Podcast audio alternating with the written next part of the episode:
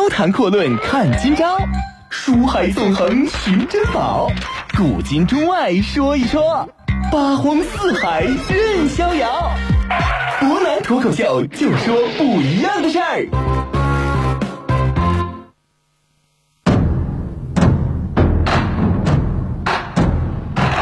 听众朋友，大家晚上好，欢迎您收听今天的博南脱口秀。那，我们得说一说杨广这位人物啊。其实呢，之前伯南讲过很多次。你说杨广的梦想是什么？杨广想要什么东西？之前呢，伯南说的很明白啊。杨广呢，其实是一个目标相当远大的人，他也确实呢有自己非常独特的一些思想。他的真正目标是超越秦皇汉武，成为当时所谓的千古一帝。但是呢，其实我们都知道，生活当中某些事儿啊，偏偏就不能让你轻易的如愿啊。三征高句丽的耻辱，被困雁门关的落魄，让杨广成为超越秦皇汉武、千古一帝，希望算是彻底破灭啊。所以说呢，这头性格可谓说叫格外生性啊。这是我们地方词汇，讲的就是这个人呢，性格特别的执拗，特别的倔强。这哥们就像个公牛一样啊，彻底的陷入所谓的。流金在网上的一个流行词叫做“认知内卷”当中，啥叫认知内卷？我们说一般人呢讲认知内卷，也就是卷个自己，但是皇帝内卷起来就不一样啊！很多人就会让他陷入到自己其实已经是千古一帝、自己英明神武的一个简单的这样一个困局当中。认知内卷毫无疑问呢，就是他在认知自己比起所谓之前的皇帝来说，总要做出一些不一样的事情，但偏偏有些时候。不一样的事情，为什么前人不做？因为他真的就不合情，也不合理。我们说呢，其实我们怎么想啊？很多时候呢，你得看身边什么人。身边呢，就有包括这种善于察言观色的大臣，比如说宇文述。宇文述这个人呢，毫无疑问，简单来说呢，是一个相当不错的将领，同样也是一个治世之能臣。但偏偏啊，你看到皇帝看起来似乎独断专行，但实际上在某种程度上是特别容易被人牵着鼻子走的时候，其实我们说，你试问一下，谁又会不会尝试去牵制或者说操纵一下天下是皇帝呢？于是啊，我们说宇文述呢，开始在杨广的旁边煽风点火了。他说呀：“陛下，人活一生，是不是不要说压抑自己的天性，想嗨就尽情出去嗨。”这看到已经七十多岁的老头儿啊，这个宇文述都这么精神，哎，刚刚四十八岁的杨广呢，自然是不甘落于人后。于是他就下令文武百官全员总动员，三姓江都，让自己只有十三岁的杨童留守东都洛阳，十二岁的孙子杨佑。留守京师长安。当然呢，我们说此时此刻杨广身边呢还不光是糊涂蛋，确实有不少忠臣能臣。大家呢一个又一个的站了出来，想凭借自己的一己之力为大隋帝国挽回一点希望。啊，我们说右后卫大将军赵才在接到命令之后呢，赶紧脱盔卸甲跑进宫里边劝杨广说：“天下之百姓疲弊，国库已经空虚，盗贼风起，陛下千万不要再乱嗨了，赶紧回到京城嗨你的这个正事。”可惜呢，杨广不但没听啊，把赵才直接踹了一个欺君之罪，扔到监狱里边去了。一天之后啊，间谍卫是正六品的官员啊，哥们儿呢叫做任宗。任宗呢见状之后，上书为赵才请屋求情，并且呢极力劝谏杨广不要南下。结果就是自己被活生生给打死在了朝堂之上。两天之后啊，奉信郎从九品的崔明相过来建国门，继续上表求杨广不要下去江南。我们说呢，前面正六品、正二品的人物都管不了，你一个正九品，那从九品，那不等同于找死是一样。哥们儿呢被杨广下令砍到下巴，然后直接处死。再过两天之后呢，从九品的王爱仁，你说你一个从九品，这不是活腻歪了吗？再次上书劝谏，结果又被杨广给整死了。另外一位丞相老于于世基实在是看不下去了。不过哥们儿呢比较聪明，没有直接给赵才求情，而是从旁边呢旁敲侧击提醒一下杨广。哥们儿呢？我们说，陛下别再嗨了。我们说呢，这个洛口仓一带呀，这是盗贼已经越来越多了，得赶紧多派点兵去看守一下。这个洛口矶是什么地方？洛口矶本身是下扬州必须要经过的一个渡口。如果说这个地方你要过不去的话，这整场游行等同于是空谈，是一个道理。可惜呢，杨广没有听啊，嘲笑于世基就是个书生。胆小如鼠，那点盗贼，我派大军直接清过去，我龙舟压过去，一样能够通过。得说呀，这杨广呢一行到达梁郡，就是今天的河南商丘一带，一个甚至没有在历史上留下名字的小人物啊，也不知道是谁，又挺身而出，挡在杨广的车前，磕头磕得满头鲜血，大呼陛下再寻江都，将有失去天下。可惜的是呢，我们说啊，这个杨广依然没听，把这个不知名的人拉下去给砍了，然后继续向江都前行。一句老话讲啊，叫良言不劝该死人，慈悲不度自绝人。那从此之后呢，朝中所有大臣噤若寒蝉，再也没有一个人敢于去劝说杨广，任他在胡作非为的道路上越走越远。可以说，隋帝国的灭亡从这一刻开始，算是彻底定格了。杨广在江都的一系列表演都成了无关紧要的细节，奢靡而且乏味啊！随军将士的奋力厮杀呢，都成注定失败的一个悲剧，就留下的是一声声叹息。我们说呢，整体来讲怎么样？结果就是，对于杨广来说，他所做的事儿，终究就是让大隋越来越快的灭亡。我们说呢，这几位名将，就算你有多狠有多强，最终的结果就是，你面对全天下的叛乱，依然是攻守乏力。陈龙啊，陈龙呢，可以说在降服琉球的时候很厉害，但是这一次在打杜伏威的时候，一开始连战连胜，结果呢，听说杨广要巡幸江州之后，一瞬间当地的民众顿时造反的程度比之前反了十倍，结果呢，攻守之势迅速逆转，陈龙大败而逃。杨广带着禁军南下之后呢，北方兵力空虚，开始出现大量的权力真空。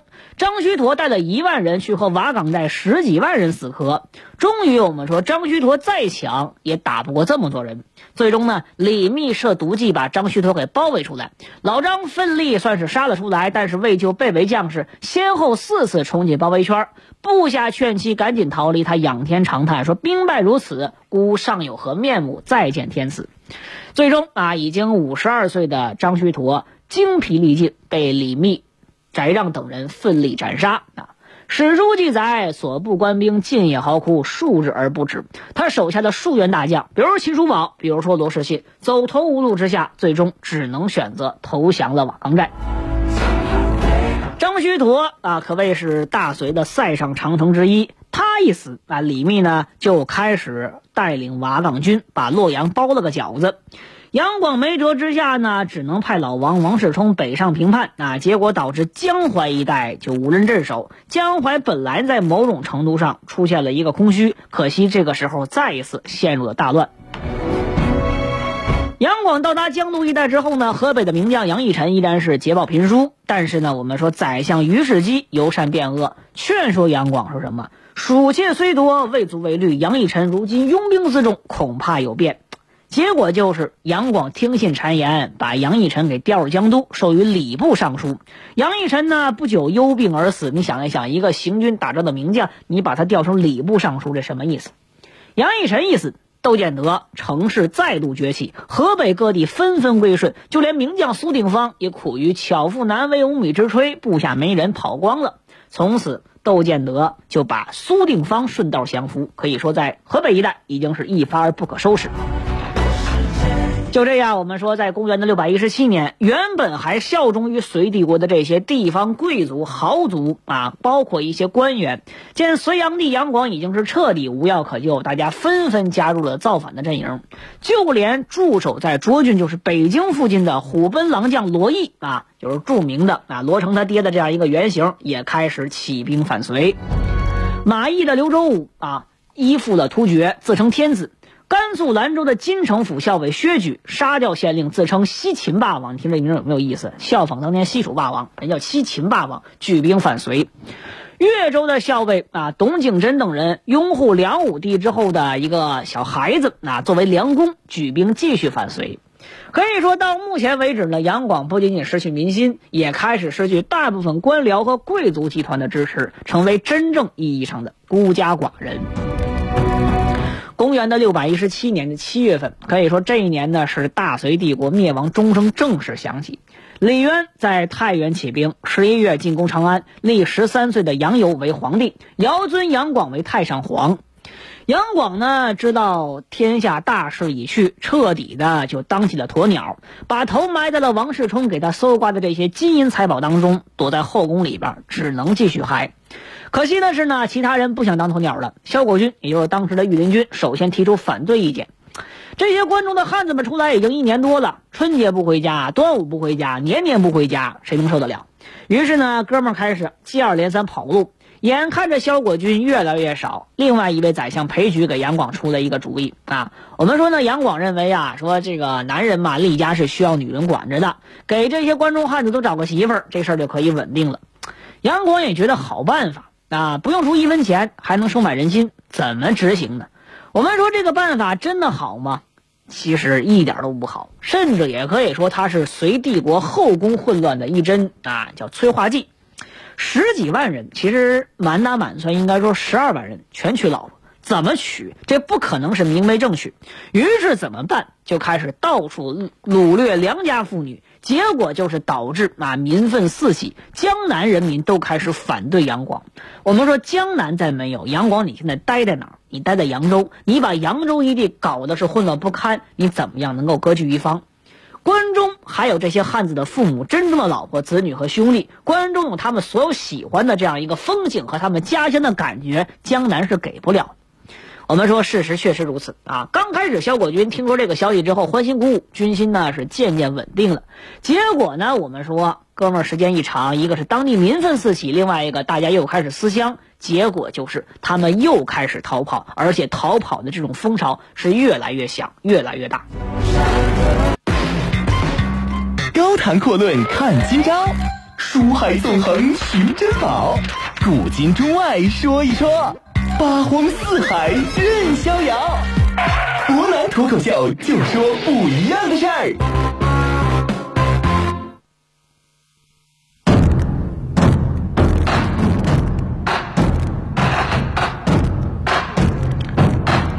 各位欢迎回来。那我们说呢，后宫实际上这个时候已经在某种程度上可以讲叫越来越乱了。大家呢又开始思乡啊。第一个带着一大帮子士兵逃跑的是禁军郎将，叫窦贤。但是这位哥们儿呢，保密工作做的不怎么着啊。杨广呢立刻派骑兵把这帮人给追了回来，而且呢杀熟示众啊，杀头示众，杀一儆百。可惜呢事与愿违。杨广本以为多杀点人呢，大家能害怕，结果就是呢，大家没有害怕，反而更加愤怒了。包括杨广比较信任的虎贲郎将啊，包括司马德堪、元直和直阁将军于世通啊，大家呢一批将领全部串通起来，野果打算一块跑路。事儿是越闹越大，生生的阴谋变成了阳谋啊！连宫里的宫女都知道这个情况。一个宫女呢，本来想把这个事儿报给杨广立个大功，结果杨广二话不说就把宫女给宰了。史书上说杨广呢，因为不相信大家真的会逃路，但是另外一方面呢，大家认为很可能是人心散了，队伍不好带。杨广知道他已经管不住这帮士兵，于是只好任由他们跑路。因为就在这件事的一天之后啊，杨广照镜子的时候，居然对镜子说出了那句著名的话：“啊，这么好的脑袋，谁会去砍呢？”结果就是啊，我们说杨广给自己的妃子们又准备了一瓶毒酒，每人一瓶，说明杨广自己已经有自知之明，大家早晚就要完事儿了。这个时候呢，得说宇文述啊，已经开始有某种想法和一些变化。首先得提及一个人，叫宇文智吉啊。宇文智吉呢，这哥们儿从小就凶狠好斗，生的是极奇极魁梧啊。他爹宇文述呢，三番两次想把这个儿子给宰了。说宇文述啊，在劝说杨广三姓扬州不久之后呢，岁数比较大，就去世了。杨广念及功劳，就把宇文智吉和宇文化及都给提拔上来。宇文智吉被提拔上来之后呢，非常的坚持原则，以前是什么样，现在还什么样啊？什么样就是凶狠好斗，做事呢没有任何下限。因此呢，当将军司马德堪跑过来准备把他商量的时候，哥们儿心里就燃起了一个邪恶的计划。这么多人要跑路，那么我们为什么干脆不把杨广给整死，以图天下？可以说那就叫一语惊醒梦中人啊！大家呢说干就干，于是呢哥几个就编造了一个特别拙劣的谎言，说陛下听说大家要跑路，准备大量毒酒，把算把我们都给整死啊！很拙劣，但却很搞笑。最关键的是很有用。士兵们抱着宁可信其有，不可信其无的态度，全信了。于是，在公元的六百一十八年农历三月十一号的晚上，大家呢终于发动了兵变，几乎没费吹灰之力就把杨广给软禁了，并且把杨广的几个儿子，包括宰相于世基、裴玉、来护儿这一大群王公贵族，全部都给宰了。裴矩呢，就因为给杨广出的那个馊主意啊，给萧果军娶老婆，结果就是啊，这个人呢倒是没死，一时半会儿也把他抓了起来。几天之后呢，杨广被整死了。杨广临死之前呢，还想保持作为一个皇帝最后的尊严。天子自有天子的死法，岂能拿刀砍？拿毒酒来，我要喝酒。但是呢，司马德看压根就没理会他那不值得一提的自尊啊，生生派人把他勒死在宫中，享年五十岁。杨广走了啊！三十年前呢，只有二十岁二十岁出头的他，率领五十万的虎狼之师，横扫了整个南陈。之后呢，坐镇江南长达近十年的时间，欣欣向荣，国泰民安。二十年前的时候，三十岁的杨广从扬州出发，带着夺嫡胜利的喜悦啊，带着帝国的希望之师奔向京师，年富力强，众望所归。如今啊。五十岁的他，从至高无上的帝王，最终沦落为客死他乡的人物，众叛亲离，孤家寡人。扬州成就了杨广，也葬送了杨广。其实有的时候，人生于世，莫过于此。怎么评价杨广的一生啊？我们说呢，你看杨广继承大统的时候，全国大概是九百万户左右人口，四千六百多万人。但是到了唐朝初年，全国只有两百多万户人口，一千多万人。在他折腾之下，全中国当时中原大地至少死了两千到三千万人啊，千古悠悠啊。有些时候，罪名是没有办法逃开的。杨广当年给秦叔宝起了个号叫杨，最贴切不过啊。好远好内远理而曰杨，逆天虐民而曰杨，好大一政而曰杨，离得荒国而曰杨。可以说呢，也正如《隋书》所说啊，宇宙崩离，生灵涂炭，丧身灭国，未若有之司机也。书曰：“天作孽，犹可违；自作孽，不可换。”说的就是杨广。杨广死之后呢，萧皇后命人拆掉床板，给他做了一口棺材，匆匆忙忙就埋藏了。大唐平定江南之后呢，又把他的坟墓给迁到雷杭一带。最有意思的是。一千多年之后啊，一位开发商在挖开地皮的时候，无意之间就打开他的坟墓，而且最令人意想不到的是，这个开发商不叫别的名字，跟被他当年整死的大哥名字一模一样，也叫杨勇。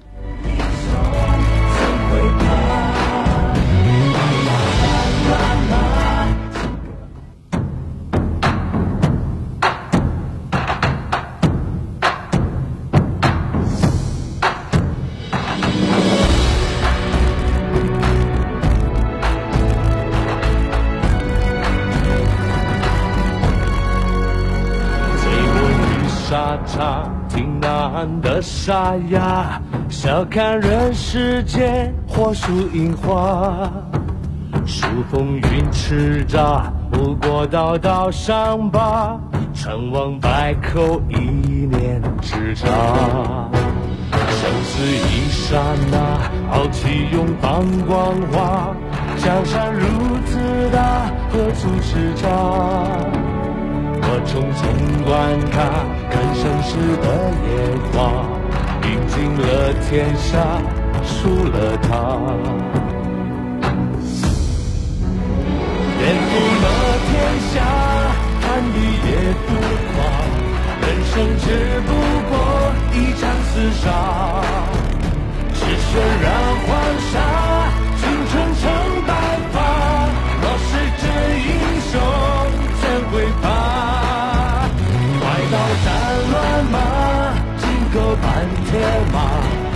是旧山河，再出发。不死的战马，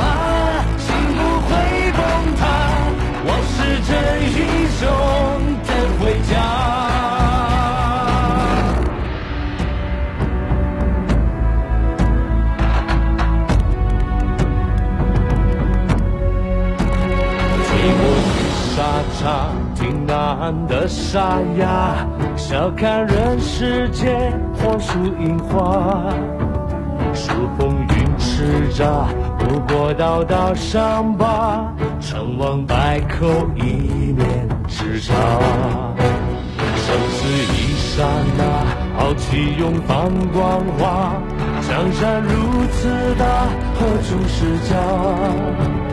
我匆匆观看，看城市的烟花，赢尽了天下，输了他。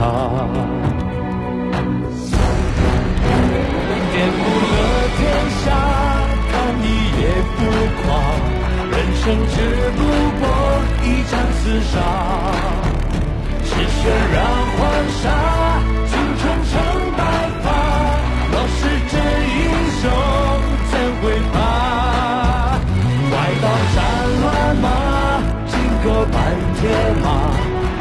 旧山河再出发。